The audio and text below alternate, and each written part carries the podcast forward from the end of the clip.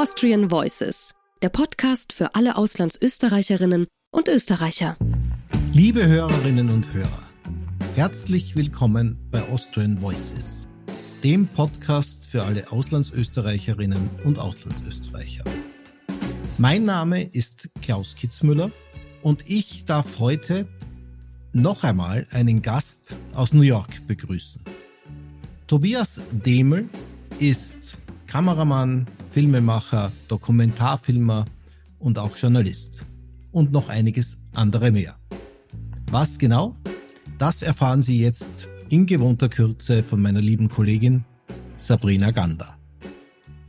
Tobias Demel, 1989 geboren in Wien, ist Filmemacher und lebt seit 14 Jahren in den USA. Im Alter von 13 Jahren entwickelte er großes Interesse an Computergrafik, das schon während der Zeit im Gymnasium zu einer Karriere als freischaffender digitaler Künstler führte. Nach der Matura trat Tobias 2008 seinen Auslandszivildienst in Los Angeles am Museum of Tolerance als Holocaust-Gedenkdiener an. Diese Erfahrung prägte Tobias enorm und mit der Unterstützung seiner Eltern konnte er danach ein Filmstudium am Santa Monica College in Los Angeles antreten. Gemeinsam mit einem weiteren Immigranten und Studienkollegen Hiroki Kamada aus Japan gründete er 2011 Prodigium Pictures. In den letzten zehn Jahren arbeitete sich Tobias Demel in Hollywood hoch, von kleinen Kurzfilmen hin zu größeren Spielfilmen und TV-Sendungen, zumeist als Kameramann oder Produzent. Aus Visumsgründen musste Tobias zwischendurch eine zweijährige Pause einlegen, welche ihn 2013 zum Filmstudium an die UC University of California in Berkeley führte. In diesem Kontext konzentrierte er sich auf die sozialen Auswirkungen von Massenmedien, etwa wie einzelne Filme oder TV-Serien das Leben der Zuseher durch Inspiration und Vorbildwirkung beeinflussen. Diese Recherchen führten Tobias schlussendlich zur Mitgründung der SIE Society, einer Industrievereinigung, die sich ausschließlich dieser Dynamik zwischen Entertainment und Gesellschaft widmet. Sein aktuelles TV-Regiedebüt ist Gaming Wall Street auf HBO Max, eine zweiteilige Dokuserie, die von GameStop und der Schattenseite der US-Börse handelt und im März 2022 ihre Premiere hatte. Tobias Demel lebt und arbeitet mit seiner aus Peru stammenden Freundin in New York City. Kameramann, Filmemacher, Doku-Regisseur, Visual Artist. Als was verstehst du dich? Das ist eine gute Frage. ich würde jetzt sagen, die meine neueste Definition ist Filmemacher, einfach weil es die breiteste Definition ist. Auch meine Visumsdefinition ist übrigens Filmemacher. Äh, war davor noch Kameramann. Ähm, das war mein erstes äh, US-Arbeitsvisum. Aber jetzt habe ich umgestellt auf Filmemacher, weil das erlaubt mir sowohl zu produzieren, wie auch Regie zu führen, wie auch Kameramann zu sein und dann nicht deportiert zu werden. Ähm, und das ist immer ein, das ist immer ein Plus. Letzteres ist das Wichtigste wahrscheinlich, ja. Ja. Ja, das verstehe ich. Sag, du, du bist jetzt 33 Jahre, wenn ich das richtig mhm. mitbekommen habe, ja. äh, bist aber schon seit über zwölf Jahren äh, im Ausland ja, genau. wohnhaft. Äh, also das heißt College, glaube ich, und dann gleich äh, von dort in die Selbstständigkeit, oder? Ja, zuerst war es äh, Auslandszivildienst. Ähm, also das habe ich, äh, das war sozusagen mein, äh, mein Werdegang äh, ins Ausland und das war reiner Zufall, weil ich wollte einfach nur nicht, äh, Bundesheer war mir zu, zu dumm, äh, Zivildienst war ein bisschen zu, zu einfach oder langweilig. Und äh, zufällig war mein Papa Schulkollege mit Andreas Meislinger, der den Auslandszivildienst in Österreich gegründet hat. Und äh, ich habe damals halt geschaut, welche, was wäre eine coole ähm, Sache, irgendwie um erwachsen zu werden, um irgendwie Leute kennenzulernen und die Welt zu sehen, so in der Richtung. Und, äh, und Los Angeles hatte halt das Simon Wiesenthal Center, das ist ein großes Museum und ich habe mir gedacht, cool, treffe ich ein paar junge Leute, kann ein neues, äh, äh ja, neues Leben beginnen oder einen neuen Lebensabschnitt beginnen. Und das hat dann halt mich in eine riesen, einen riesen Strudel reingezogen. Äh, einfach diese Faszination mit dem Ausland, andere Kultur, andere Sprache, in, in Englisch träumen. Und viel von meiner sozusagen österreichischen Herkunft irgendwie umbauen, aufbauen, mich selbst neu erfinden. Und das ging dann eben äh, von Auslandszivildienst dann zum Community College, Selbstständigkeit, zurück ins College nochmal und jetzt selbstständig seit fast zehn Jahren. Ich wusste ehrlich gesagt gar nicht, dass es sowas wie einen Auslandsfreiwilligen äh, oder Auslandszivildienst ja, gibt in Österreich. Ist ganz interessant als Konzept und zwar halt Andreas Meisling hat das Ganze gegründet. Es gibt zwei ähm, Vereine in Österreich und es gibt ein bisschen so ein, was Ähnliches in Deutschland. Es ist sehr kompliziert, weil die Regierung muss halt so eine Art Beischuss zahlen und den Beischuss verdient man sich, indem man in Österreich freiwillig an der Organisation mitarbeitet. Und wenn du halt nach Los Angeles gehen willst, musst du das Maximum leisten, weil du halt den größten Lebensunterhalt bekommen willst und der ist nur 10.000 Euro, damit kommst du halt nicht sonderlich weit, aber es geht gerade noch. Und, ähm, fürs ganze Jahr oder, oder fürs ganze Jahr. ja. Und das heißt, man muss sich halt aussuchen, was man machen kann. Und äh, meine Eltern haben mich dabei unterstützt, weil die Auszahlung kommt halt äh, in, in Etappen. Und ja, das Auslandszivildienst ist halt prinzipiell ein, äh, eine Alternative zum generellen Grundwehrdienst. Aber es ist halt so kompliziert und du musst dich so hart ins Zeug reinlegen und so hart arbeiten in Österreich allein schon, um da überhaupt reinzukommen dass es im Endeffekt nur circa 30 Leute pro Jahr gibt, die dann tatsächlich ins Ausland geschickt werden. So als, als äh, Mini-Botschafter, wo wir halt die, äh, ja, den Ruf von Österreich im Ausland vertreten und sagen, hey, hallo, wir sind Österreicher und in dem Fall, was ich gemacht habe, es gibt halt mehrere verschiedene Dienste, und den, den ich gemacht habe, ist ein Gedenkdienst, also Holocaust-Gedenkdienst. Und dann sagen wir halt zum Beispiel, oder das war meine Rolle. Ich habe halt so Kindern in einem Museum äh, in Los Angeles und dann später in Kanada in einer Foundation habe ich immer wieder verschiedenen Schülern gesagt, hey, ich komme aus Österreich, wir haben einen Genozid begangen, wir waren auf der auf der Täterseite und wir würden halt gerne anderen Ländern dabei helfen, nicht mehr in so eine Situation reinzukommen. Was kann man machen, um das zu verhindern? Welche, was sind die Anzeichen von einem anfänglichen Genozid oder ähm, einem bestimmten Hass, der gegen eine bestimmte Menschengruppe gebaut wird und in jeglicher Gesellschaft hat man halt immer wieder diese Anfänge, ob jetzt der Hass gegen Muslime oder sonst was ist. Und äh, wir als Auslandszivildiener können dann sagen, ja, wir sind junge Leute, wir sind ähnlich wie ihr im Alter und wir sind da äh, also Österreich haben eine bestimmte, eine einzigartige und äh, tragische Erfahrung in der ganzen Sache und können diese Erfahrung aber weitergeben und das Ganze produktiv äh, in der sozusagen Weltgesellschaft äh, verbreiten. Und da kenne ich zum Beispiel auch den Martin Wallner, einer von den äh, ehemaligen Auslandszivildienern. Mhm. Es gibt halt eine, eine ganze Community von uns als Auslandszivildiener. Viele von uns sind im, im Ausland feststecken geblieben, einfach weil wir halt äh, was Schönes dran gefunden haben, diese Kulturen äh, miteinander zu verbinden. Also allein schon das Visum, das ich damals hatte, zum Beispiel war ein Q1-Visum, ein kulturelles Austauschvisum, das normalerweise für Mönche und ähnliche Personen vorgesehen ist, die halt so einen Austausch äh, machen. Aber in unserem Fall war es halt die österreichische Kultur, die wir halt in die USA bringen konnten. Ja, die Mission ist ja vielleicht nicht äh, ganz weit weg davon. Mhm. Aber ich finde es das toll, dass das gibt. Ja, gehört vielleicht tatsächlich mehr verbreitet. Ja. Äh, das heißt, was war das bei dir, äh, dieses, dieses Sehnsucht äh, nach Veränderung im Ausland? War das mehr so Pull oder, oder war es mehr Push? Das heißt, hat es dich wirklich angezogen oder wolltest du eher mal raus aus Das ist eine großartige Frage. Ich, ich würde sagen, ein Teil davon war wahrscheinlich so die Wiener Kultur, wo ähm, ich bin äh, schon seit, ja, seitdem ich 14 bin, Künstler und äh, Teile von der Wiener Kultur sind so ein bisschen pessimistisch, wenn man es mal gut sagt. Und, äh, und es ist immer so, ah, ja, schauen wir mal, ja, wird eh nichts werden, so in der Richtung. Und, ähm, und das hat mich halt immer irgendwie, äh, ja, das war immer ein bisschen eine negative Erfahrung, dass einige, ein Teil der Kultur so ein bisschen die Vision fehlt. Die Vision als größere, die Vision an irgendwas, was Cooleres machen. Ich glaube, das war ein Teil, das war eher Push. Und dann der andere Teil war, glaube ich, eher persönlich. Ich habe immer äh, gespürt, irgendwie, ich bin ein bisschen eingeengt von wegen, alle Leute kennen mich schon und ich habe eine bestimmte Persönlichkeit und ich habe eine bestimmte, ja, äh, einen bestimmten Ruf und dem Ruf kannst du nicht entgehen. Außer du gehst woanders hin und erfindest dich neu selbst. Und es ist jetzt nicht so, dass ich irgendwie krimineller war und unbedingt weg musste, sondern eher, dass ich einfach gespürt habe, ich glaube, ich habe mich so ein bisschen in eine Ecke reingesteckt, so als, als Nerd und, und schüchtern und sowas. Habe mir gedacht, wenn, wenn ich ins Ausland gehe, hat keine, niemand eine Ahnung, wer ich bin und was meine Persönlichkeit eigentlich sein sollte. Und dann kann ich einfach voll auftreten. Und, ähm, und das war halt eine ganz einzigartige Erfahrung, komplett mich, soll, äh, mich selber irgendwie neu entdecken zu können, weil ich halt plötzlich in einem anderen Land bin. Und das andere ist natürlich, dass du dann diese ganzen Eindrücke hast, die so einzigartig sind, dass du in einer neuen Sprache träumst. Und diese ganzen Sachen waren dann, glaube ich, was mich im Endeffekt im Ausland, mich weiter dazu motiviert hat, im Ausland zu bleiben. Aber ja, es war, war auf jeden Fall ein Mix und ich würde sagen, also Großteil ist persönlich, dass ich einfach gedacht habe, ich gehe mal woanders hin, schauen wir mal. Das war, da war kein Plan von wegen, zieh in die USA, bleib dort für die nächsten zwölf Jahre. Es war ein Einjahres Auslandszivildienst, schauen wir mal, ja. Und war die USA, war, war die USA das Wunschziel oder war es dir relativ egal, wohin? Es war relativ egal. Ich wollte einfach wohin, wo junge Leute sind und wo ich die Welt sehen kann. Und das Simon Wiesenthal Center war halt das größte der äh, Zentren, die wir halt beim Auslandszivildienst hatten, weil du hast halt mehrere kleine Museen in verschiedenen äh, Dörfern oder kleineren Städten oder sowas. Und das war halt echt so große Stadt, großes Museum, viele junge Leute, die dort arbeiten. Ja, also reiner Zufall. Ja, toll, toll. Und bist du in Los Angeles dann auch äh, quasi, du bist ja da ins College gegangen, oder?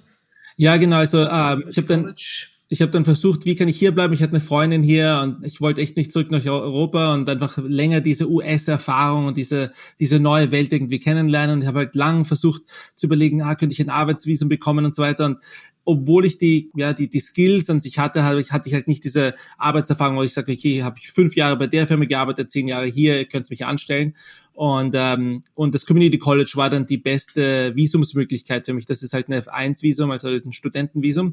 Und ich habe dann in Los Angeles studiert, weil ich während meiner Zeit halt in Los Angeles und Montreal begonnen habe zu verstehen, hey, ich würde gern Film machen das ist die perfekte Lösung für mich. Ich konnte halt alle meine Künstlerfähigkeiten von davor anwenden in dieser Filmwelt. Und welche bessere Stadt auf der Welt als Los Angeles, um Film zu lernen? Keine Frage, ja. Sag, wenn du heute jetzt äh, nach zwölf Jahren mit dieser USA-Perspektive, wenn man so sagen will, drauf schaust, was hat sich denn aus deiner Sicht in dieser Zeit, äh, gerade in Österreich oder auch in Good Old Europe, äh, so verändert? Ich merke mehr diesen Drang am Unternehmer sein zwischen jungen Leuten, zwischen meinen Freunden von der Schule noch. Das hat irgendwie viel mehr zugenommen. Ähm, und dann würde ich sagen, auch die, ähm, die Vielfalt der Menschen in Österreich nimmt äh, langsam zu in Sachen, wie viele Leute sprechen Englisch. Leute aus dem Ausland kommen rein und beginnen in Österreich zu wohnen. Und äh, wenn du aus Österreich nach Los Angeles gehst, die Diversität der, allein schon von, von der Hautfarbe her ist halt ungemein. Und jedes Mal, wenn ich zurückgegangen bin nach Österreich, ich kann merken, dass es so ein bisschen, bisschen diverser wird. Ganz, ganz, ganz langsam. Und äh, ja, ich würde sagen, eine, eine Sache, die mir auch aufgefallen ist, die Sachen, die ich an Wien davor nicht gemocht habe, zum Beispiel diese pessimistische Einstellung, äh, das liebe ich jetzt. Ich finde das sehr, ähm, ist, ist äh, eine, ist eine komische, schöne, klein, ein kleines Detail an der Kultur, das mir halt gefällt, aber es ist auch vielleicht ein bisschen ein Luxus, weil ich halt nicht die ganze Zeit den Wiener Grant zu tun habe. Den, den der Wiener, Wiener genau. Tragen musst. Aber der ist ja am Rückzug, meinst du? Das, das denke ich, äh, und ich glaube, es ist teilweise auch, äh, alle meine Freunde sind auf Facebook. Viele von meinen österreichischen Freunden aus der Schule sind ins Ausland gegangen, sind dann manchmal wieder zurückgekommen. Viele haben so Erasmus gemacht und sowas. Und ich glaube, dieses Inter dieser internationale Austausch bringt halt alle möglichen kulturellen Eindrücke rein nach Österreich, was ich sehr gut finde, weil Isolation ist, glaube ich, immer der, das Ende einer Kultur. Ich habe für sechs Monate in Peru gelebt und gemerkt, was Isolation damals halt für die äh, peruanischen Hochkulturen der Inkas gemacht hat. Und klarerweise hat es den Spaniern komplett ausgeliefert, weil sie halt keine Erfahrung hatten mit anderen Kulturen. Und im Fall von Österreich sehe ich diesen kulturellen Austausch als extrem wertvoll, äh, weil dadurch sich Österreich an die anderen Stadien von verschiedenen Ländern anpassen kann und sagen kann, hey, wir merken, dass das gibt einige Sachen in Silicon Valley mit Unternehmen, machen wir doch unseren eigenen Silicon Valley in Österreich. Und genau solche Sachen verfolge ich halt sehr gern, wo ich dann halt vom äh, Außenministerium oder Wirtschaftsministerium, wo ich halt zufällig jemanden aus Österreich auf einer Messe in den USA treffe mit so einem rot-weiß-roten Banner drauf, Austrian äh, ähm, Entrepreneurship oder sowas. Und dann sind halt verschiedene österreichische Produkte da, die halt verschiedene äh, Ingenieure oder Erfinder in Österreich halt gemacht haben und die dann im Ausland äh, prämiert werden. Und dieser äh, internationale Austausch, finde ich halt, ist einer der ja, wertvollsten Sachen, die man machen kann. Und ich kann das mehr sehen jetzt als damals. Kann natürlich sein, dass ich jetzt Erwachsener bin, äh, bestimmte Sachen mehr sehe als davor, aber das ist auf jeden Fall ein Unterschied, den ich, den ich gemerkt habe. Was hat sich denn in den zwölf Jahren in den USA verändert? Sehr viel. Ähm, allein schon die ganze Trump-Ära, die ich durchlebt habe. Ich habe die ganze Obama-Ära durchlebt. Also ich bin hingezogen und zwei, drei Monate nachdem ich dort war, wurde Obama gewählt. Und das war jetzt so voll einzigartig. Und ich war auch hier, wie Trump gewählt wurde.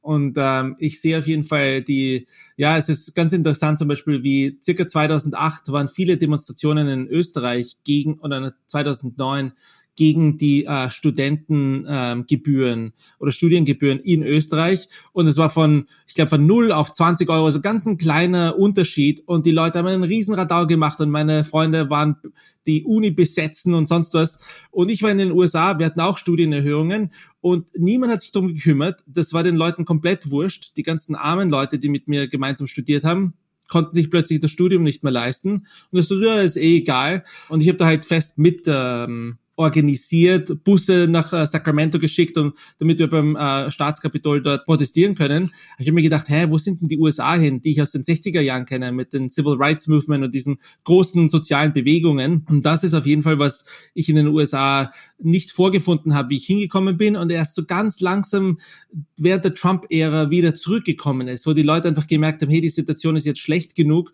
dass wir wieder unsere sozialen Bewegungen aufheben müssen und so schlecht wie Trump auch für die USA und für die gesamte Welt äh, wirklich war, hat er ähm, ein, ein neues Feuer entfacht bei den ganzen Aktivisten in den USA. Und das ist auf jeden Fall eine, eine Veränderung, die ich gemerkt habe in den letzten zehn Jahren. Und es gibt halt viele andere Sachen. Und ich glaube, eine der interessanten, interessantesten Sachen ist die, die Wahrnehmung von Krieg in den USA wie ich hingekommen bin, was direkt nach der Bush-Ära, ich habe die USA gehasst ich habe mir gedacht, die USA sind so ein, so ein schlechtes Land mit so schlechter Kultur, alles pro Krieg, pro Militär. Und diese ganze Militäreinstellung ist immer noch da, aber es hat sich irgendwie, es hat sich verändert. Äh, es ist nicht mehr die 2001, gehen wir mal nach Irak, gehen wir mal nach Afghanistan. Teilweise einfach, weil die Leute gesehen haben, jetzt ähnlich wie in Russland, es ist eine extrem schlechte Idee, Krieg zu führen. Es ist extrem teuer. Es hilft dir fast überhaupt nichts und im Endeffekt hast du dann nur Probleme. Und ich glaube, dieser, äh, ja, dieser Säbelrasseln ist ein bisschen aus den USA weg. Es ist immer noch da, dass du sagen musst, ah, oh, you know, uh, thank you for serving our country und dass alle Leute sehr ehrfürchtig sind gegenüber dem Militär, aber sind wenige Leute da, die sagen, ah, wo gehen wir jetzt mal als nächstes hin und hauen dort eine Bombe rein. Ja, finde ich interessant. Äh, das, was du zu dem verstärkten sozialen Engagement äh, gesagt hast während der Trump-Ära oder hervorgerufen durch Trump, äh, meinst du, ist es anhaltend und nachhaltig? Spürt man das jetzt unter beiden auch noch? Das ist eine gute Frage. Äh, ich würde sagen, es war sehr reaktionär. Also es war komplett eine, um eine, eine, ja, eine Balance zu Trump zu schaffen. Die Leute, die ich kenne, die organisieren, die protestieren, die sind immer noch voll dabei. Aber so die generelle Masse, ist ein bisschen wieder, ich habe äh, Klimaanlage, ich habe äh, Fernsehen, ich brauche mich um solche Sachen nicht kümmern. Äh, also die Bequemlichkeit ist auf jeden Fall der Feind des Aktivismus, würde ich sagen. Und Bequemlichkeit ist eine der größten Qualitäten in den USA, die man sich irgendwie anschaffen kann. Das ist immer so Lebensziel Nummer eins bequem sein. Also ich, ich sehe es auf jeden Fall am Abschwachen. Ich weiß nicht ganz genau. Ich glaube, die USA sind generell relativ reaktionär, wenn es zu solchen Sachen kommt. Und dann, aber generell ist oftmals die Einstellung, hey, verändern wir was. Und die Einstellung ist ein bisschen anders als in Österreich. In Österreich ist es eher so, lassen wir mal alles so, wie es ist, das passt eh, und dann schauen wir mal.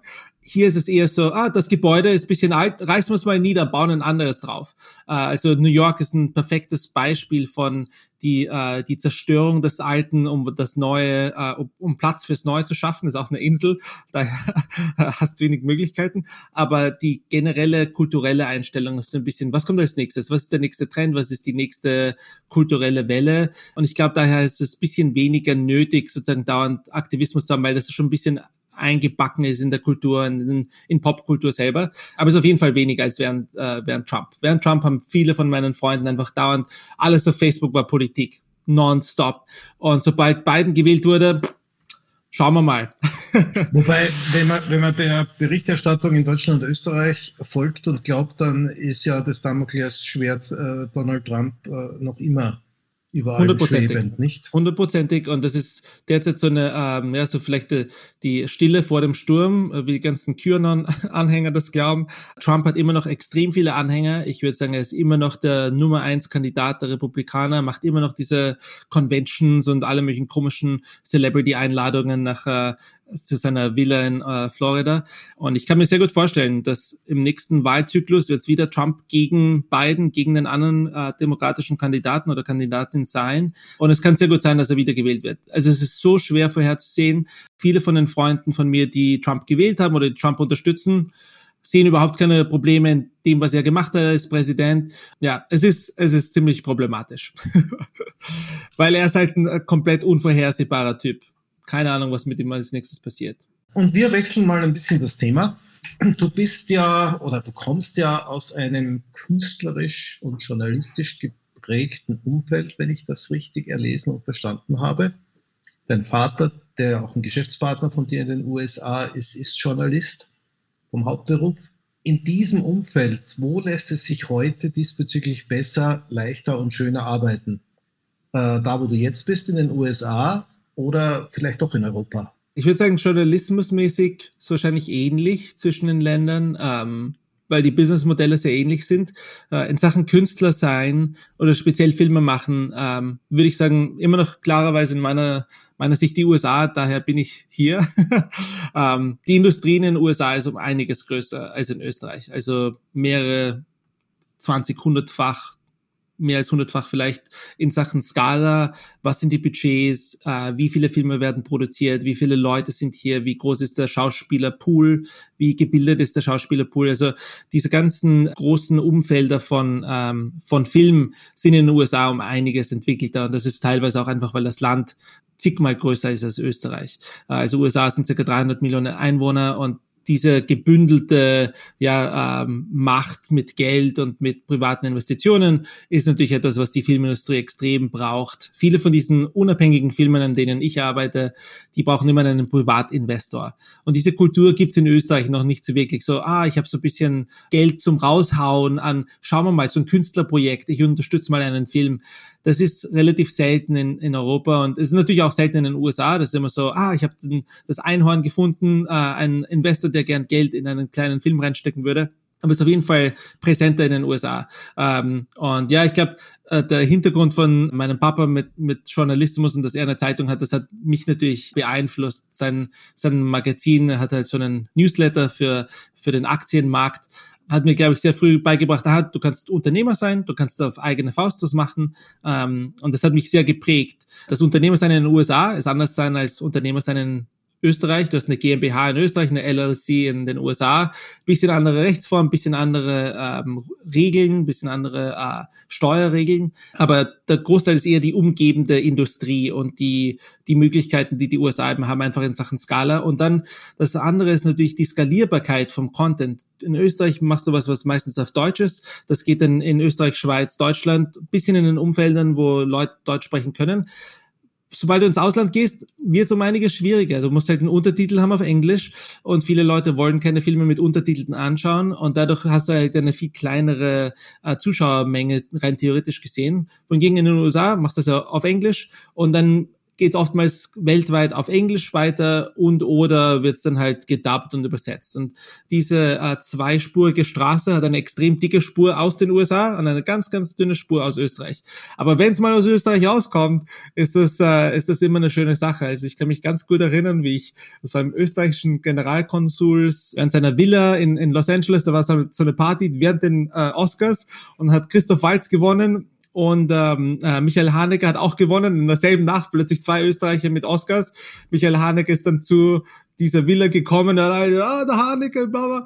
Also ich weiß auf jeden Fall, es gibt viele Talente in Österreich, es gibt viele äh, Leute, die super Arbeit in Österreich liefern und ich bin sehr stolz auf die österreichische Filmindustrie und ich würde halt gern, das ist einer meiner Ziele, sozusagen ein bisschen äh, in der Zukunft, sobald ich ein bisschen mehr, ja, Macht, Macht habe, ist äh, bestimmte Filme nach Österreich schicken, ähm, weil ich sehr viele Sachen in äh, Österreich, in Wien speziell äh, sehe oder in Europa generell, die äh, an die Welt weitergegeben werden sollten und die nicht nur in Österreich bleiben sollten. Und ich glaube, Filme wie James Bond oder sowas, die dann halt in Wien mal drehen, bei der Wiener Staatsoper oder sowas, oder äh, äh, Mission Impossible, das sind immer so tolle Eindrücke, wo Leute einfach sehen, ha, das, die Welt ist größer.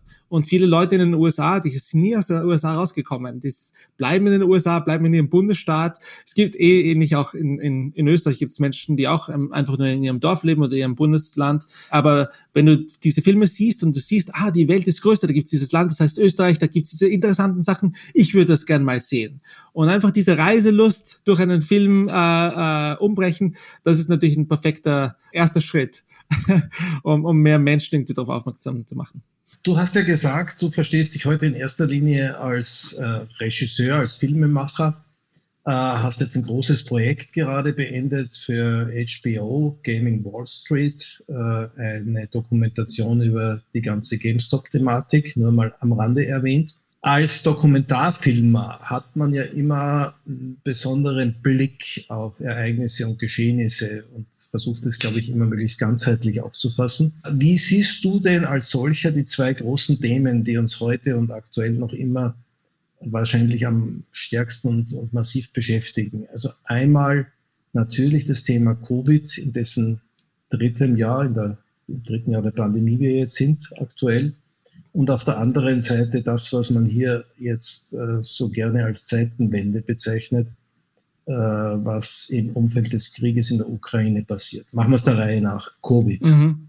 Covid, ja. Ähm, wie Covid ausgebrochen ist, waren wir normal am Filme machen und alle Filmsets wurden äh, geschlossen und mein erster Gedanke war, das ist jetzt dieser Event, den jede Generation hat irgendwie so diese, äh, diese, dieses globale Trauma, ob es ein Weltkrieg ist oder ein äh, lokaler Krieg oder in dem Fall halt eine globale Pandemie. Ich habe gesagt, okay, das ist jetzt meine, meine Möglichkeit, mit diesem traumatischen äh, Geschehnis etwas anzufangen, etwas zu tun. Und ich habe unglaublich viel Zeit damit verbracht, zu verstehen, was ist das Problem, was ist eine Pandemie, wie funktioniert das Ganze, was könnte ich machen. Ich bin kein Arzt, ich bin kein Epidemiologe, ich bin kein Virusforscher, was sind die Möglichkeiten, die ich habe. Und ich habe dann zufällig eine äh, Community gefunden, die heißt Open Source Medical Supplies. Und ich habe da angefangen, einfach als Freiwilliger auf Facebook, das ist so eine Facebook-Gruppe gewesen, mehrere hunderttausend Leute auf Facebook miteinander ähm, besprochen, wie kann man ähm, diese Medical Supplies, also diese medizinischen Geräte, Open Source, äh, als Open Source Hardware mit den ganzen Bauplänen und sowas selbst bauen und dann an bestimmte Leute weitergeben. Und damals gab es zum Beispiel eine äh, Knappheit an Masken, an Gesichtsschildern, an circa 20 verschiedenen äh, Artikeln äh, oder zum Beispiel die kleinen Bänder hinten bei der Maske, weil viele von den N95 Masken auf den Ohren sind und als Arzt sind die extrem eng und äh, das gibt so viel Druck auf die Ohren. Die Leute haben oftmals äh, begonnen zu bluten, einfach weil du normalerweise nie 24 Stunden am Tag fast die, diese Masken tragen musstest. Und dann haben Leute halt solche Ohrendinge aus 3D-Druckern äh, gemacht, die diese Masken zusammengehalten haben. Und ich habe halt begonnen, diese Sachen zu zählen. Und ich sagte, okay, der hat 15 gemacht, diese Frau hat 20 gedruckt, diese Oma hat mit ihrem Enkel äh, 25 äh, äh, Gesichtsschilder 3D gedruckt und zum Krankenhaus gebracht. Und das Ganze hat dann komplett ausgeartet auf zig Millionen Artikel, die ich äh, da äh, gezählt habe und diese Statistiken veröffentlicht habe. Und das wurde dann ein Vollzeitjob fast, wo wir als Produktionsfirma unsere Logistikfähigkeiten eben dieser Community ähm, weitergegeben haben. Und wir haben mit Leuten in 52 Ländern gearbeitet, das mehr als 100.000 Einzelmenschen, so 50 verschiedenen Organisationen und echt Millionen und Abermillionen an Artikeln, die da gedruckt wurden und die gebaut wurden und die maschinell eingeschossen wurden. Und es war wirklich auf, auf großer Skala. Also wir hatten einen Typen, der hat 50 Millionen Gesichtsschilder gedruckt für die US-Regierung zum Beispiel. Das war alles auch durch diese Bewegung heraus. Das war halt meine Zeit während Covid. Also ich habe da extrem viel äh, recherchiert. Ich habe dann gemeinsam mit mehreren Epidemiologen gearbeitet, die waren bei unserem Team drauf, äh, einfach damit wir sowohl die Krankheit wie auch die Ausbreitung vom Virus und dann auch eben diese ganzen äh, Supply Chain Probleme verstehen und diese dann teilweise lösen können. Diese äh, Bewegung hatte eine extreme äh, Wichtigkeit während den äh, anfänglichen Stadien von Covid in den ersten paar Monaten und hat dann in Wirksamkeit einfach abgeflacht, weil dann sind die normalen Industrien wieder normal vorgekommen, die ganzen äh, Handelsketten haben wieder funktioniert und äh, das Ganze wurde sozusagen weitergegeben. Aber was ist das Learning? Was ist das Learning daraus für dich? Weil das ist ja, ja eine interessante und auch intensive. Extrem einzigartig. Also meine, äh, es gibt viele Fazite aus Covid. Ich meine, das eine ist zum Beispiel die ganze äh, die Infodemie. Ich habe mit mehreren Leuten von den UN und von UNICEF gearbeitet und eine von unseren größten Problemen ist die Infodemie, dass du einfach so viel falsche Informationen online hast. Die Leute verstehen nicht wirklich, wem kann ich vertrauen. Und wir leben in einem Zeitalter, wo die Leute generell Autoritäten nicht vertrauen. Und das ist extrem schlimm in, äh, in einem Pandemiefall, weil die Autoritäten genau diese Organisationen sind, die das Ganze steuern können und verbessern können. Ich habe viel damit gearbeitet, diese, äh, diese Infodemie bisschen zu bekämpfen und habe extrem viel recherchiert über die verschiedenen Impfstoffe und die Impffirmen und was in die Impfungen reinkommt und wie die Impfungen funktionieren, was die Technologien dahinter sind. Und wir haben dann halt eine, so einen großen, ja, ein Impfraster ähm, publiziert, wo gesagt haben, hey, hier ist die Wissenschaft, hier sind die Fakten, du brauchst nicht online rumsuchen an verschiedenen Pseudo-Seiten, sondern hier ist einfach alle Wissenschaft, alles schön zitiert, ähnlich wie bei Wikipedia. Ich habe extrem viel auf Wikipedia gearbeitet, um diese Artikel zu verbessern, damit Leute einfach schnell auf Google, äh, wie funktioniert Covid, dass die Resultate tatsächlich Sinn machen. Und ja, mein Fazit ist auf jeden Fall, dass äh, Information extrem viel Macht hat. Ähnlich wie jetzt auch, was ich im Film mache, ist Entertainment, aber Entertainment ist im Endeffekt einfach nur eine extrem effektive Art von Informationstransfer. Du transferierst Kultur, du transferierst, wie Menschen funktionieren. Das ist ein, ich schaue als Entertainment wie ein, ein, ähm, ein Bauplan für Menschsein an wenn du Filme anschaust, wenn du TV-Serien anschaust, merkst du, wie andere Menschen sich in einem extrem intimen Umfeld oftmals äh, verhalten und miteinander umgehen. Und das sind Rollenbilder, die sehr wirksam sind auf die Zuschauer. Und jeder hat Rollenbilder im normalen Leben, Eltern, Freunde, sonst was. Aber weil wir viel Entertainment konsumieren, sind oftmals unsere Rollenmodelle so eine Art Proxy für die echten Menschen um uns herum. Und viele Menschen benutzen diese Rollenbilder eben in den Filmen drinnen oder in den TV-Serien. Und ähnlich haben wir das halt auch während Covid. Wem kann ich vertrauen? Wer ist mein Rollenbild? Wer ist mein Vorbild? Wie ich mit Informationen umzugehen habe?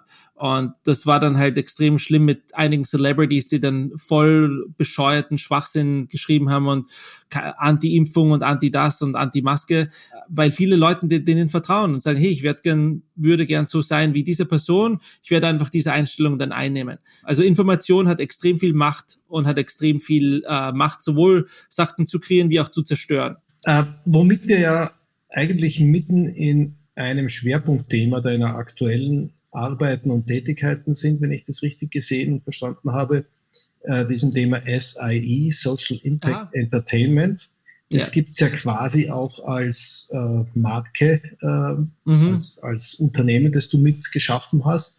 Erzähl uns doch mal äh, zusätzlich zu dem, was du jetzt schon begonnen hast, noch ein wenig über diese Bewegung, Social Impact Entertainment. Was verstehen wir darunter? Ja, ähm, also ähnlich wie ich davor schon gesagt habe, diese Rollenbilder, die extrem mächtig sind in, äh, in Populärkultur, ob es jetzt Fernsehen ist oder Computerspiele äh, oder, oder Filme oder Bücher. Medien haben Macht. Und diese Macht der Medien hat großteils damit zu tun, dass Geschichten und Erzählungen und Charaktere eine extrem effektive Form von Informationstransfer sind. Ähm, unser Gehirn ist so gebaut von einer neurologischen Struktur, dass wenn wir eine Geschichte hören, anstatt eine Liste an Fakten, erinnern wir uns an die Geschichte viel besser und die emotionale Erfahrung, die wir haben, während wir eine Geschichte anschauen oder konsumieren oder lesen oder sonst was, diese emotionale Erfahrung gekoppelt mit den Fakten, die wir durch die Geschichte lernen, ist eine extrem effektive Art von Gedächtnisbildung. Und diese neurologische und psychologische, äh, dieser Aspekt von Geschichten erzählen ist extrem untererforscht. Die Filmindustrie generell basiert auf Magie. Ah, du hast ein tolles Talent, du bist ein großartiger ähm, Drehbuchautor, der sozusagen aus dem äh, aus der Gebärmutter heraus bereits diese Talente hatte, wenn wir doch bitte deine Magie benutzen dürften. Das ist die Einstellung der USA und ich würde sagen, in fast allen Entertainment-Industrien ist das sehr ähnlich. Es geht ein bisschen um Fortbildung und sowas, aber Großteil geht um Magie. Äh, es gibt keine Wissenschaft des Geschichtenerzählens, weil ich extrem problematisch finde, weil Geschichtenerzählen so viel Macht in unserer Kultur hat. Du siehst es während der ganzen Trump-Sache mit Disinformation Campaigns, du siehst es während Covid. Alle diese Geschichten, die online kommen, oh, hier war dieser Impffall, sonst was. Alle diese Geschichten haben extrem viel Macht, die Welt zu verändern. Und äh, diese Wissenschaft muss besser durchleuchtet werden, muss transparenter sein, muss mehr zugänglich sein zu den Leuten, die damit äh, verantwortungsbewusst umgehen können. Was natürlich immer ein Problem ist. Ähnlich wie alle anderen Technologien haben Geschichten die Macht sowohl zu kreieren wie auch zu zerstören. Und bei SAE Society haben wir uns eben, ja, das kommt aus einem, äh, 2012 hatte ich eine Nahtoderfahrung, bin fast ertrunken, habe eine lange sechsmonatige Periode gehabt, wo ich mir gedacht habe, was mache ich eigentlich mit meinem Leben? Was ist der Punkt hier? Was ist der Sinn meines persönlichen Lebens? Und mein Fazit war, dass ich irgendwie in diese Filmindustrie reinkam, einfach weil ich immer schon als Künstler gemerkt habe, dass andere Leute mir sagen, ah, du bist, du bist ein toller Typ, du bist Künstler. Und diese, ähm, diese Anerkennung war irgendwie ein extrem treibender ähm, Aspekt, warum ich diesen Job überhaupt erstmal angefangen habe. Und ich habe immer nach Anerkennung gesucht, dass Leute mir sagen, ich bin so toll, ich bin so cool. Ich habe nach weltlicher Anerkennung gesucht, von wegen Geld und Macht und sonst was. Und weil ich halt diese NATO-Erfahrung hatte, musste ich mir diese ganzen äh, Sachen, die ich normalerweise vor mir versteckt habe, von wegen Gier und, und äh, der Wille zur Anerkennung, musste ich das alles sehr transparent vor mir haben. Okay, du hast eine zweite Chance hier, du bist nicht gestorben, äh, was machst du jetzt mit äh, Lebensetappe Nummer zwei? Und äh, mein Fazit war, dass viel von dem, was ich gemacht habe, ging darauf hinaus, dass ich in mich selbst investiert habe. Es ging immer darum, dass ich glücklich bin, dass ich Geld habe, dass ich irgendwas sonst was habe. Und ähm, ich habe mein Leben umgekrempelt auf, ich würde gern was für andere Leute machen. Und ich davor, ich war nicht irgendwie ein Arschloch oder, oder Ego, Egoist oder sowas, aber meine generelle Welteinstellung war immer irgendwie auf mich zurückführend. Und äh, Teil davon war dann halt äh, diese Identitätskrise. Sollte ich weitermachen mit dieser dummen Filmindustrie, wo du nur so Filme machst und äh, auf äh, Red Carpets gehst und diese ganze umfängliche Kack. Und ich habe viel recherchiert und habe dann äh, zufällig genau zu der Zeit in Berkeley begonnen mit meinem Studium und habe halt die nächsten zwei Jahre dazu auserwählt, nur das zu studieren haben Geschichten und Filme und TV-Serien tatsächlich Macht in der Welt und wie kann diese Macht verantwortungsbewusst äh, benutzt werden? Und mein Fazit war halt, ja, Geschichten ähm, und Filme und TV-Serien haben extrem viel Macht, haben extrem viel Einfluss und haben extrem viel Möglichkeiten, Leute zu inspirieren, Leute miteinander zu verbinden, diese Emotionen zwischen Menschen zu schaffen, die normalerweise nicht da wären. Äh, also diese Empathie zu bauen, dass ich in den Schuhen von jemand anderen gehen kann und das Leben dieses anderen Menschen äh, fühlen kann. Und dann, wenn ich diesen anderen Menschen im echten Leben dann tatsächlich treffe, kann ich mit diesem anderen Menschen ganz anders umgehen, weil ich bisschen mehr verstehe, welche, welche Lebensschritte dieser Mensch durchgangen hat. Ob es jetzt zum Beispiel ein, ein Flüchtling ist oder sowas in Richtung, wo ich vielleicht eine bestimmte Voreinstellung hatte, bevor ich diese Person tatsächlich kennenlernen kann. Aber durch die Sicherheit in einer, in einem Film kann ich jegliche Personen kennenlernen und deren Leben kennenlernen und dann halt anders mit denen umgehen. Aus dem heraus kam dann ein äh, Magazin, das hat Cinema of Change geheißen, gibt's immer noch online. Ähm, und Cinema of Change haben wir halt als Cinema of Change haben wir dann Leute interviewt, wie zum Beispiel Philip Zimbardo, der Psychologe, der das Stanford Prison Experiment gemacht hat. Also ganz, ganz interessantes Gefängnisexperiment in San Francisco, wo er halt, das hat viel damit zu tun gehabt, dass ich in der im Gymnasium äh, hat mich mein Psychologielehrer dazu aufgefordert oder ja fast äh, herausgefordert dazu, mein, mein Matura-Abschluss oder meine Matura-Arbeit damals im Gymnasium noch in der Wenzgasse im 13. Bezirk in Wien ähm, ging um Massenpsychologie. Und diese Massenpsychologie hat immer darauf zurückgeführt, was, was ist während der Nazi-Ära passiert. Warum haben so viele Menschen in Österreich und Deutschland mit, äh, äh, mit Hitler entweder nichts gemacht oder ähm, zugesehen, was passiert ist oder waren Fans von ihm? Und viel davon hat eben mit Massenpsychologie zu tun. Das ist ein Teil von Psychologie, wo man studiert, wie verhalten sich Menschen in großen Gruppen. Und es ist ganz, ganz anders, wie sich Menschen als Einzelpersonen verhalten, weil du eben Sachen wie Gruppendruck hast und wie dieser, dieser Zuschluss an, an Autorität und dem Folgen von Autorität. Das ist eine Gruppendynamik viel mehr als eine Einzeldynamik. Dynamik. Und aus der Arbeit heraus damals und dann meine Arbeit in Berkeley, wo es eben darum ging, wie beeinflussen Massenmedien äh, Menschen in großen Gruppen, konnte ich dann halt diese psychologische Ebene bauen äh, und verstehen. Und dann habe ich gedacht, ja, das sind jetzt meine persönlichen Annahmen oder das sind meine Fazite von den verschiedenen Büchern und Studien, die ich gelesen habe. Ich würde gern diese Informationen von echten Experten haben. Und das war halt dann halt äh, Philip Zimbardo zum Beispiel oder Albert Bandura, der hat das Bobo äh, Bobo-Puppen-Experiment gemacht, extrem bekannt in der Psychologie, extrem unbekannt außerhalb von der Psychologie. Ich habe die beiden äh, äh, Bandura persönlich und Zimbardo auf Skype kennengelernt und das sind halt echt so, ja, Vorbilder oder so Rockstars in meiner Welt gewesen, von wegen, das ist der Typ, der das gemacht hat. Und, ähm, und beide von ihnen haben mir extrem viel weitergegeben, halt als, als Podcast dann äh, ähm, publiziert, um diese Eindrücke und diese, ja, diese Einsichten, die wir gewonnen haben von diesen extremen Experten, die beide 40, 50 Jahre mit dem Thema umgegangen sind. Wie beeinflusst Information Menschen, äh, das Verhalten von Menschen? Das haben wir publiziert und dann gesagt, hey, das ist extrem wichtig, das zu publizieren und das weiterzugeben wie könnten wir das weiter ausbauen, damit mehr Leute in der Filmindustrie das ernst nehmen und das, das einbauen. Und das war dann ein Zusammenschluss aus uns bei Cinema of Change und der uh, Social Impact Entertainment Task Force von der Producers Guild of America. Also die größten Produzenten der USA. Da gibt's eine, ja, es ist so fast wie eine Gilde. Äh, und diese Gilde von 7000 Produzenten äh, macht eben diese PGA, Producers Guild of America. Und ein kleiner, eine kleine Subgruppe davon hat eben diese Social Impact Entertainment Task Force gemacht. Social Impact Entertainment, ein englischer Begriff klarerweise, ist sozusagen die, ja, der, der Einfluss, der soziale Einfluss von Entertainment auf die Gesellschaft.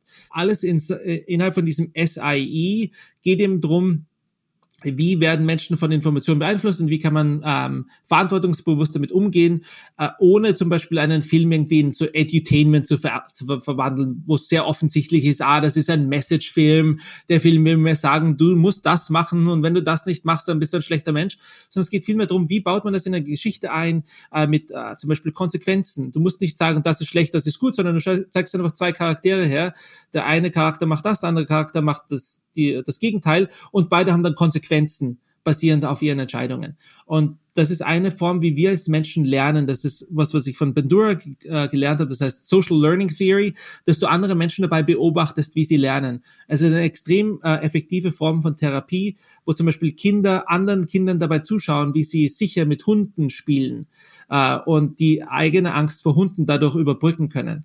Und wenn man das mediiert, anstatt dass ein echtes Kind einem anderen echten Kind dabei zuschaut, wie es mit einem echten Hund umgeht, sondern ein echtes Kind einem Kind auf einer Leinwand zuschaut und das äh, Kind auf der Leinwand spielt mit einem Hund auf der Leinwand, hast du immer noch 70 Prozent derselben Effizienz des Lerneffektes, des Abbaus dieser Angst, die vor Hunden basiert zum Beispiel.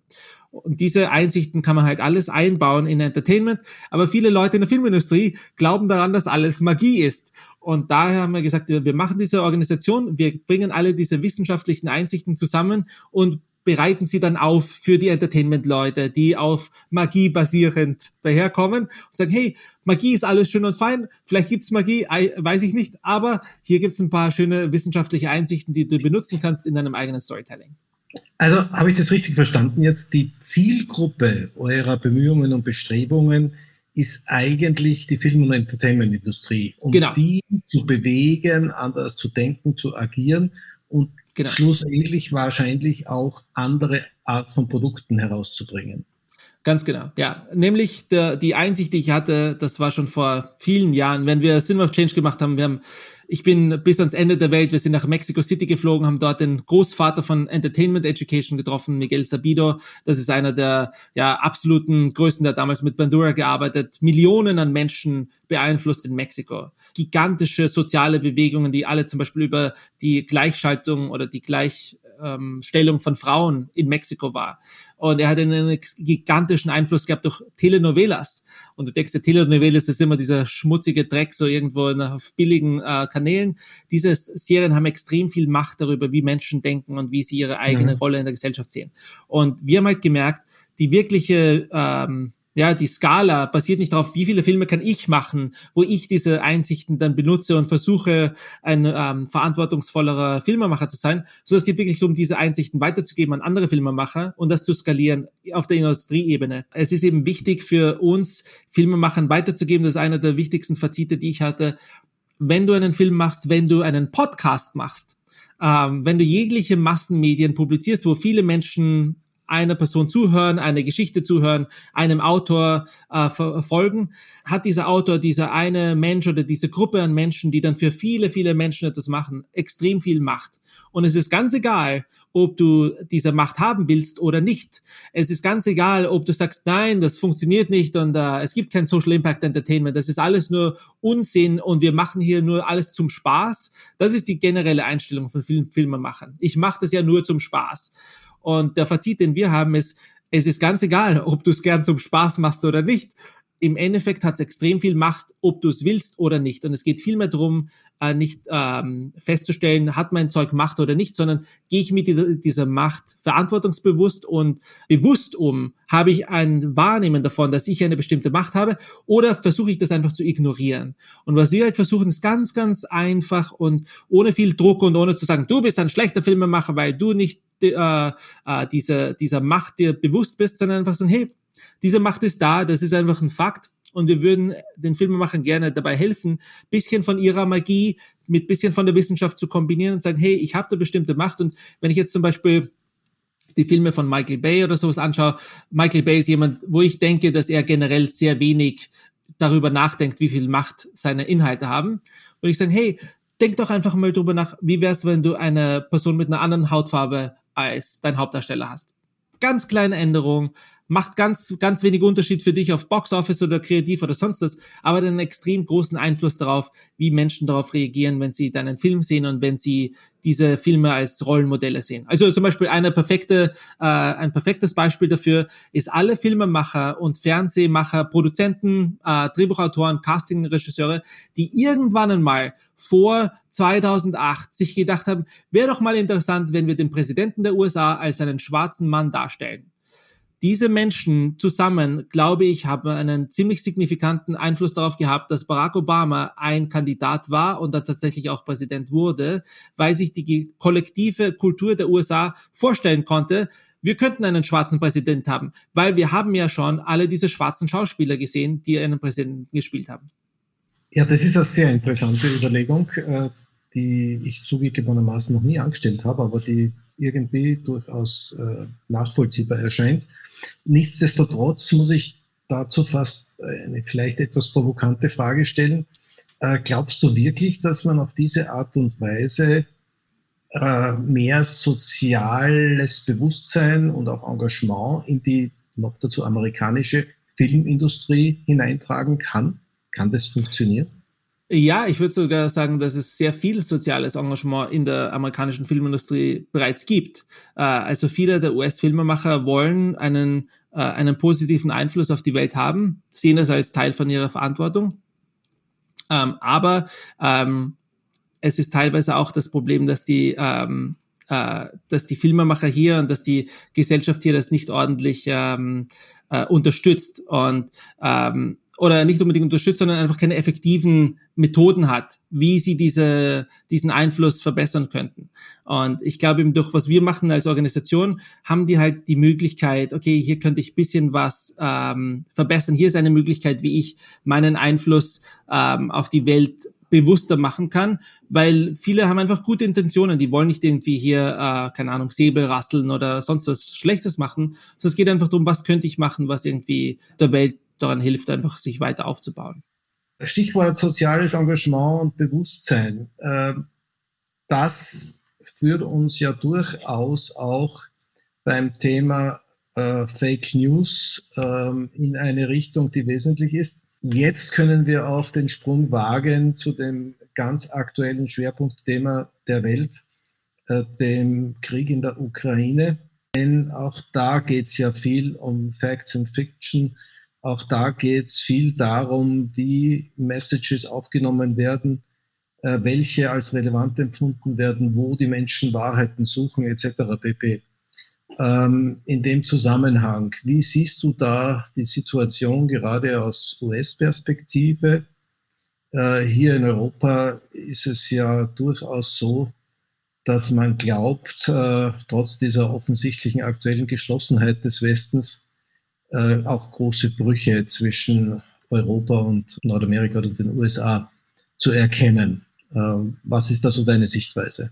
Also die Medien, die ich konsumiere, sind großteils US-Medien. Ähm, jedes Mal, wenn es irgendein heikles Thema gibt, schaue ich auf europäische Medien, weil ich sofort denke, ja, schauen wir mal, was die Amerikaner da als Spin drinnen haben.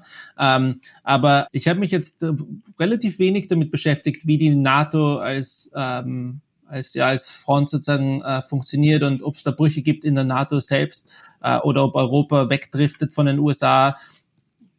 Ist natürlich alles möglich. Ich würde sagen, der, die Macht und der Einfluss der USA, dass sie sich im Zweiten Weltkrieg eingeheimst haben und äh, lang, für lange Zeit dominieren konnten, ist immer eine Frage, wie lange geht das weiter? Und mit Trump, würde ich sagen, war das so ein großer äh, Misstrauensantrag. Können wir diesem Land überhaupt noch vertrauen? Weil die haben gerade diesen Typen gewählt. Also ich könnte mir gut vorstellen, dass viel von dem Misstrauen damals mit Trump bereits aufgebaut wurde und vielleicht schon mit Bush damals, wo äh, Europa vielleicht gemerkt hat, hey, die machen unnützes Säbelrasseln, wollen wir mit denen überhaupt in einer Union sein, so in Richtung.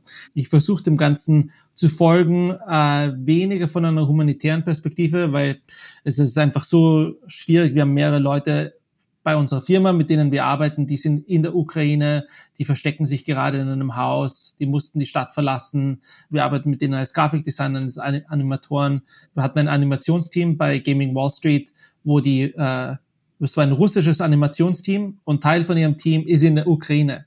Und jetzt sind sie plötzlich von einem Team Kriegsgegner, rein theoretisch von Landeszugehör, äh, aber sind natürlich immer noch miteinander befreundet und versuchen sich gegenseitig zu helfen und es ist extrem problematisch. Und meine eigene Mediendiät und wo ich meine Informationen halt herbekomme, ist teilweise normale Nachrichten, aber dann halt auch auf Twitter gibt es ganz interessante einzelne Persönlichkeiten, die äh, Kriegsspezialisten sind oder Strategiespezialisten. Und, ähm, und denen, die Leute, denen ich folge, die haben immer sehr interessante Analysen darum, könnte er das bekommen, ja oder nein, oder warum oder warum nicht.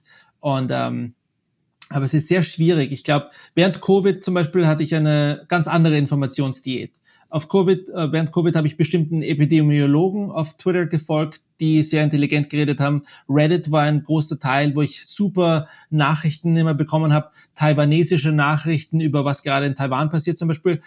Da hatte ich schon eine sehr gut ausgebaute Informationsdiät, weil ich einfach genug Zeit hatte, mir diese Diät zu bauen. Und das ist halt alles obendrauf auf normalen Nachrichten, die ich immer noch sehr verlässlich finde. Ich bin ein großer Befürworter von der Verlässlichkeit und dem Vertrauen in Medien, äh, in Nachrichtenmedien, in, ähm, in verlässlichen Medien, die einen Ruf zu verlieren haben, äh, was, glaube ich, ein extrem großer Faktor ist. Dem kann, kann, ich einem, kann ich einer Nachrichtenquelle vertrauen? Meine erste Frage ist immer, haben die einen guten Ruf zu verlieren, ja oder nein? Fox News hat keinen guten Ruf zu verlieren. Die können sagen, was auch immer sie wollen. Das basiert alles darauf auf emotionale Information.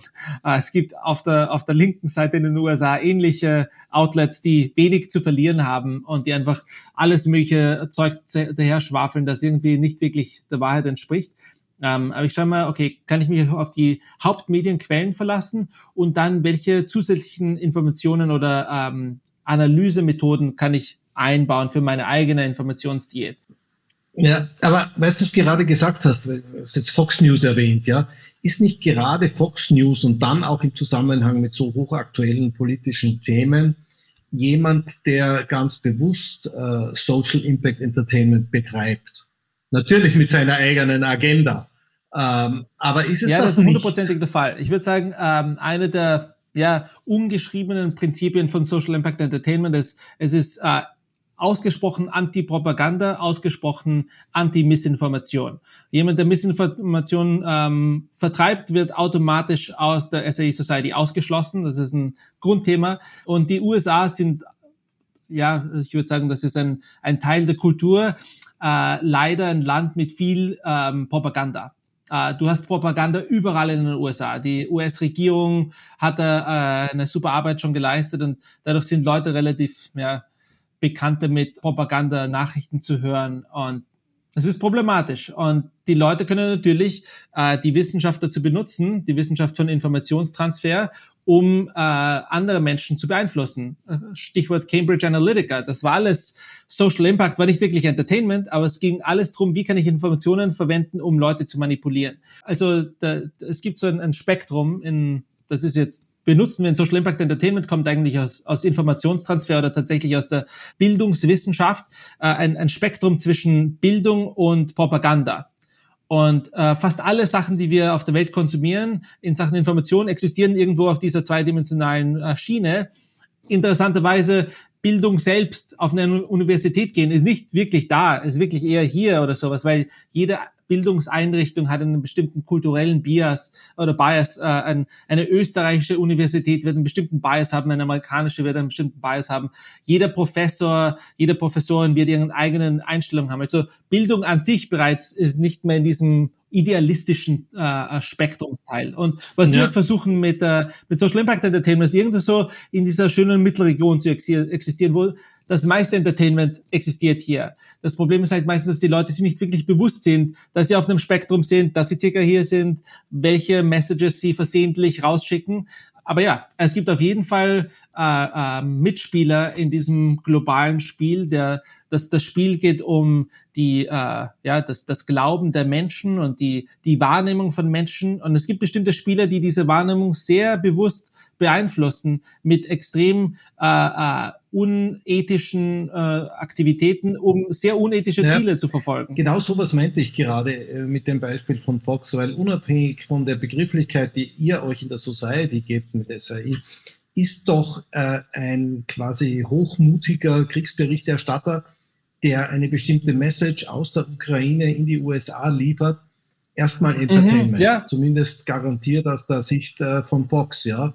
Und diese Art von Entertainment äh, macht, so würde ich es jetzt behaupten, auch einen entsprechenden sozialen Impact äh, erzeugt ja. das in den USA, der nicht zu verachten ist, ja.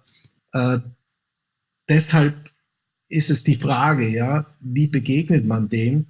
Denn äh, ja, ich denke, natürlich geht es in allererster Linie um das Thema Bewusstsein schaffen. Ja. Nur ähnliches, äh, vielleicht nicht in dieser Dimension, aber haben wir heute äh, durchaus auch in Europa und auch in Österreich, äh, wie du sicher weißt, haben wir auch eine etwas breiter gefächerte Medien- und auch äh, bewegte Bildlandschaft heute in Österreich. Und wenn ich mir da die eine oder andere äh, nachrichtenorientierte Sendung oder nachrichtenorientiertes Format mal ansehe, dann beginne ich auch zu überlegen, welche Art von Impact wird hier versucht ja. zu produzieren. Ja. Also wir sind da, glaube ich, insgesamt in der Globalisierung auch unserer Medienwelt und Nachrichtenwelt äh, schön langsam, aber sicher auf ähnlichen Problematiken unterwegs. Ich würde das sehr ähnlich sehen, ja. Ähm, ich würde sagen, dass die Problematik von, von Propaganda die existiert überall auf der Welt. Das ist ein extrem altes Problem. Propaganda ist nicht irgendwie was Neues. Das gibt schon seit Hunderten von Jahren. Prinzipiell seit der, ich würde sagen, seit der Erfindung der Druckmaschine gibt es Propaganda. Und wir haben über die Jahrhunderte hinweg verschiedene Wege gefunden, um mit Propaganda umzugehen. Und Propaganda nimmt immer wieder neue Formen an und ist dadurch schwer, einfach zu sagen, ah, das ist Propaganda.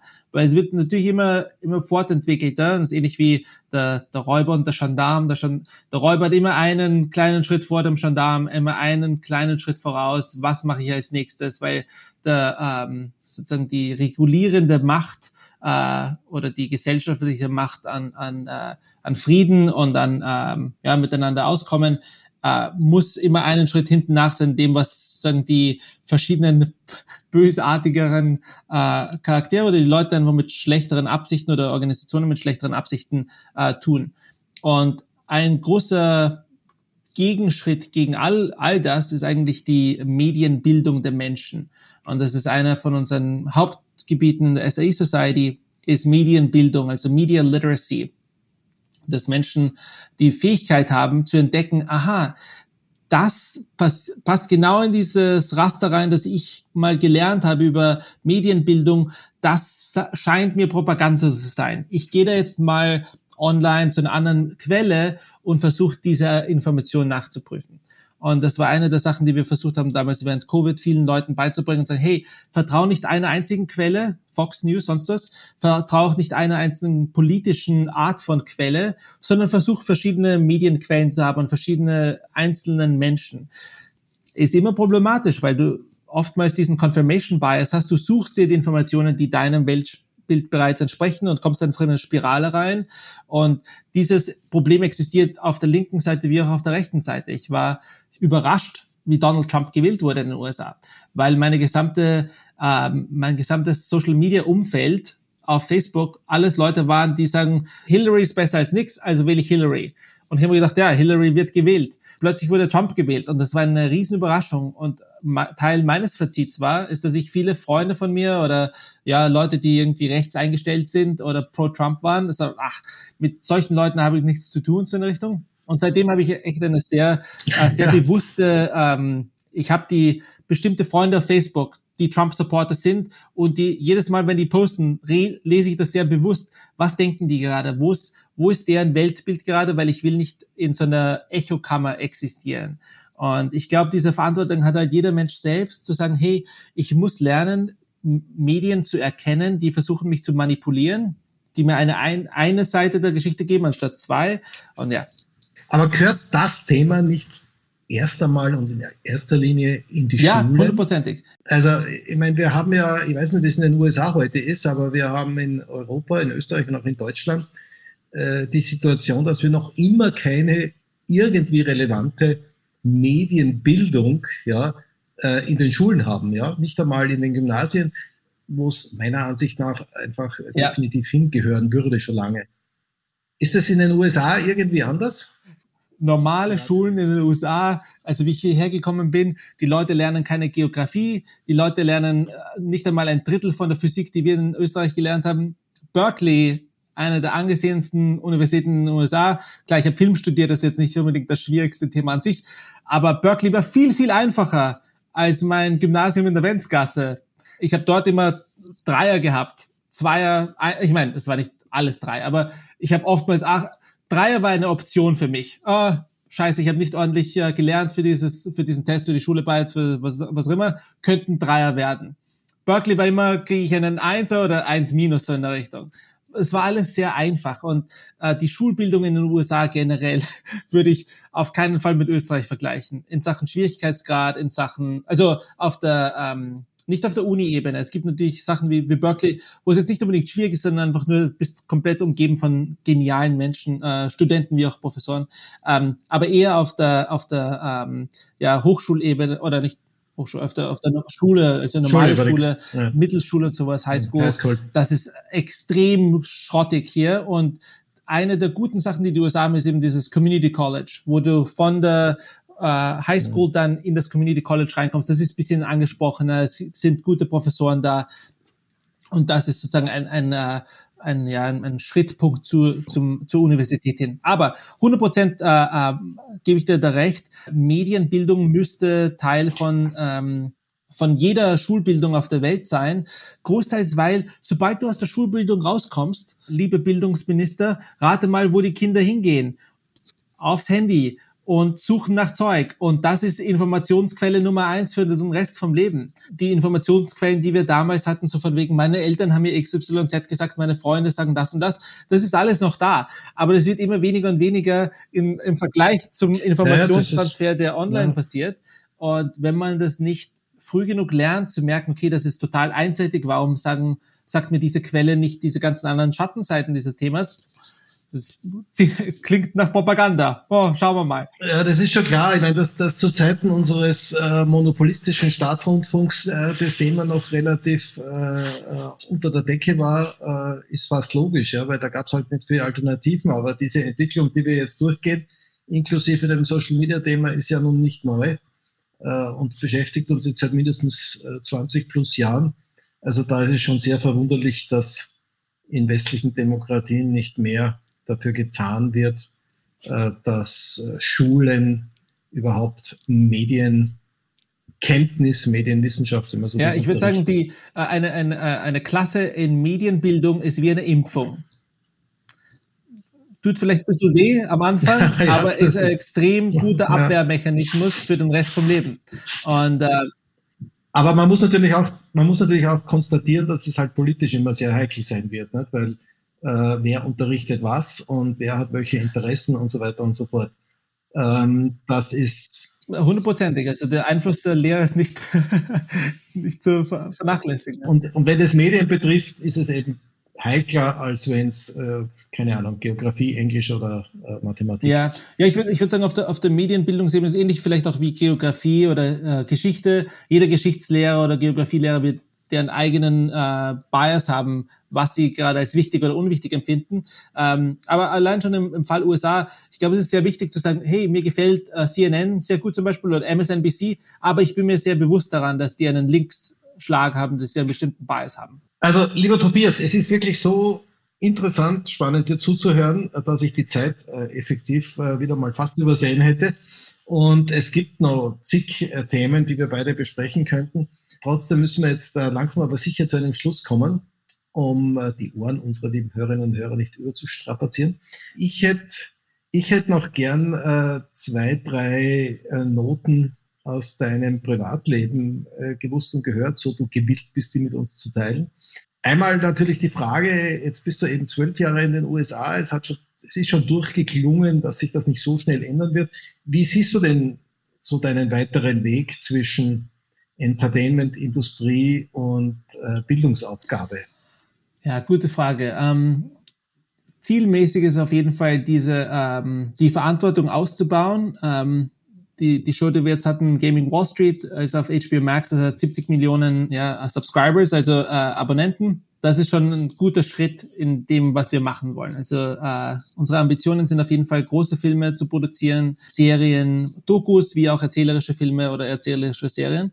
Ähm, und die einfach auf, auf globaler Basis aufzubauen und weiterhin unsere Wissenschaft sowohl selber zu studieren und auszubauen und dann aber auch weiterzugeben äh, um anderen Leuten in der Entertainment-Industrie einfach den, den Zugriff zu schaffen. Und ich sehe da einfach eine ziemlich, äh, also es wird keine gerade Strecke werden, aber ähm, ja, ich habe ich hab eine Wahrnehmung, also diese, diese Show, die wir jetzt hatten, war ein wirklich wichtiges Sprungbrett, weil wir jetzt zum ersten Mal sagen können, ah, wir haben das gemacht und Leute sagen, oh ja, kann ich mich dran erinnern. Das ist das erste Mal, dass das passiert ist. Das hat zwölf Jahre jetzt fast gedauert, um zu diesem Level zu kommen äh, in der, in der Entertainment-Branche in den USA. Und wir machen jetzt einfach weiter. Ähm, und hoffentlich können wir weiter größere Projekte machen und dadurch natürlich auch viel mehr äh, Verantwortung übernehmen, wie wir einen ganz kleinen Einfluss auf die Kultur der Welt äh, schaffen können. Zwei Fragen noch zu deiner Beziehung äh, mit und nach Österreich. Einmal, du bist österreichischer Staatsbürger, hast mhm. sonst keine zweite Staatsbürgerschaft. Genau. Jetzt bist du schon so lange in den USA, da liegt die Frage auf der Hand. Äh, willst oder wirst du dich äh, irgendwann in absehbarer Zeit um die amerikanische Staatsbürgerschaft bemühen? Ja, also äh, in Sachen Staatsbürgerschaft, ich bin hier auf einem O1-Visum. Das hat keinen äh, direkten Weg zu einer Green Card. Äh, mein nächster Schritt ist jetzt, mich für eine Green Card anzumelden als Künstler. Da habe ich jetzt die Credentials, ich habe die Möglichkeiten, ja, mein Immigrationsweg hier in den USA war extrem kompliziert, ist extrem aufwendig, extrem teuer. Ich muss jedes Jahr mir Geld ansparen, um mir das nächste Visum leisten zu können. Ähm, aber äh, mein Plan ist auf jeden Fall, solange ich die österreichische Staatsbürgerschaft habe, passt alles. Lang, langfristig wäre es natürlich schön, zu einem äh, Level zu kommen, wo der österreichische Staat sagt, hey Tobias, Danke für äh, deine, ähm, ja, die Verbreitung des Rufs von Österreich äh, in der Filmindustrie. Hier, wir erlauben dir eine Doppelstaatsbürgerschaft zu haben. Also Doppelstaatsbürgerschaft wäre auf jeden Fall das ultimative Ziel. Aber ich weiß, dass Doppelstaatsbürgerschaft eins der Themen ist, die extrem wichtig sind für äh, Leute aus Österreich, die jetzt im Ausland wohnen und wo ich ein großer Befürworter dafür bin, diese Doppelstaatsbürgerschaft weiter auszubauen, weil sie halt immer eine, äh, eine Verbindung an Österreich schafft die ähm, sonst sehr schwierig ist für viele Menschen, die sagen, hey, ich brauche eine Staatsbürgerschaft, wo ich wohne. Und wenn die Österreicher mir das nicht lassen, dann gebe ich die halt auf und nehme die andere an. Ich würde nie meine österreichische Staatsbürgerschaft aufgeben. Das ist, glaube ich, eine der wichtigsten Sachen, die ich in meinem Rucksack habe. Ähm, aber äh, würde auf jeden Fall die Doppelstaatsbürgerschaft anpeilen, wenn entweder wenn der Staat und unter den generellen Bedingungen jetzt mir das äh, erlauben würde oder wenn das Ganze ein bisschen zugänglicher gemacht wird und dann äh, ja wäre es vielleicht früher möglich für mich. Aber ich weiß ganz genau, dass mein Immigrationsweg locker noch zehn Jahre dauert hier in den USA. Aber das heißt, das ist auch für dich ein, mit ein Hauptgrund, warum du äh, eine amerikanische Staatsbürgerschaft gar nicht anstreben würdest, wenn du nicht äh, sicher wärst, die österreichische behalten zu dürfen. Habe ich das Ganz richtig genau. verstanden? Ja, hundertprozentig. Ja. Naja, da geht es ja wie so vielen. Und äh, deshalb ist ja auch dieses Thema für uns alle äh, im Sinne von Auslandsösterreicherinnen äh, so wichtig. Äh, die Blockadehaltung, die hier die österreichische Regierung über Jahrzehnte praktiziert hat, endlich zu beenden. Ja. Und diesen Prozess deutlich zu vereinfachen. Das ist die große Hoffnung, das Ziel. Äh, und wir können ja nur hoffen, dass die Message, die aus so vielen Kehlen kommt, äh, und wir reden ja von knapp 600.000 Auslandsösterreicherinnen auf der Welt, dass die mal gehört wird. Ja, hundertprozentig. Die andere und damit letzte Frage, gibt es eigentlich so in, auf absehbare Zeit überhaupt irgendetwas, das sich dazu bewegen würde, ganz nach Österreich zurückzukehren? Ich glaube nicht. Äh, also mein ganzes Leben, das ich jetzt hier in den USA aufgebaut habe, ich habe eine Freundin hier, sie ist zum Beispiel, ähm, sie ist Filmproduzentin selbst und ist äh, ein Adoptivkind aus, aus Peru, ist in den USA aufgewachsen. Tessa, sie hat jetzt zum Beispiel diese Doku produziert. Also das ganze Leben, das ich mir aufgebaut habe, sowohl privat wie auch beruflich, äh, hält mich sehr stark in, äh, in den USA. Komme natürlich immer gern zu Besuch. Ich mache das circa einmal im Jahr, dass ich zurückkomme nach Österreich, Freunde besuchen, gemeinsam Computerspiele spielen, Sachen, die wir in der Kindheit gemacht haben, die ich einfach jetzt als Erwachsener alleine nicht mache. Aber jedes Mal, wenn ich zurückkomme, äh, können wir diese, ja, diese Erfahrungen wieder aufleben lassen. Äh, und Familie besuchen. Ähm, es ist auf jeden Fall schwierig, äh, dieses Dasein, ja, das ich mir geschaffen habe. Das benötigt bestimmte Energie, ich glaube, eine der Sachen, die ich gerne haben würde, wäre, sobald wir ein bisschen mehr Einfluss haben, ein bisschen mehr Möglichkeiten haben, Investitionen an Bord zu bringen für größere internationale Produktionen, ist einfach was in Österreich produzieren und dadurch mehr Zeit in Österreich verbringen zu können, einfach weil ich so oder so fürs Projekt dort sein muss, da ein bisschen einen stärkeren Kanal zur Heimat zu schaffen. Ähm, aber permanent, glaube ich, wird es die USA bleiben, außer äh, ich habe irgendeinen bestimmten Gesundheitsfall, und die US-Gesundheitsindustrie äh, ist so unglaublich schrottig, dass selbst nach zehn Jahren hier und das ganze System kennenlernen, weiß ich ganz genau, wenn irgendwas Schlimmes passiert, werde ich wahrscheinlich zurückgehen nach Österreich. Aber ich hoffe, dass das nicht der Fall ist und das wäre auch keine gute Motivation, nach Hause zu kommen. Wir drücken dir alle Daumen, dass äh, das kein Grund sein sollte, äh, nach Österreich zurückzukehren. Und ansonsten hast du ja mit deinem klaren Bekenntnis zur unbedingten Notwendigkeit der Beibehaltung der österreichischen Staatsbürgerschaft schon klar ja. erkennen lassen, wie wichtig und unersetzlich dir die Beziehung ja.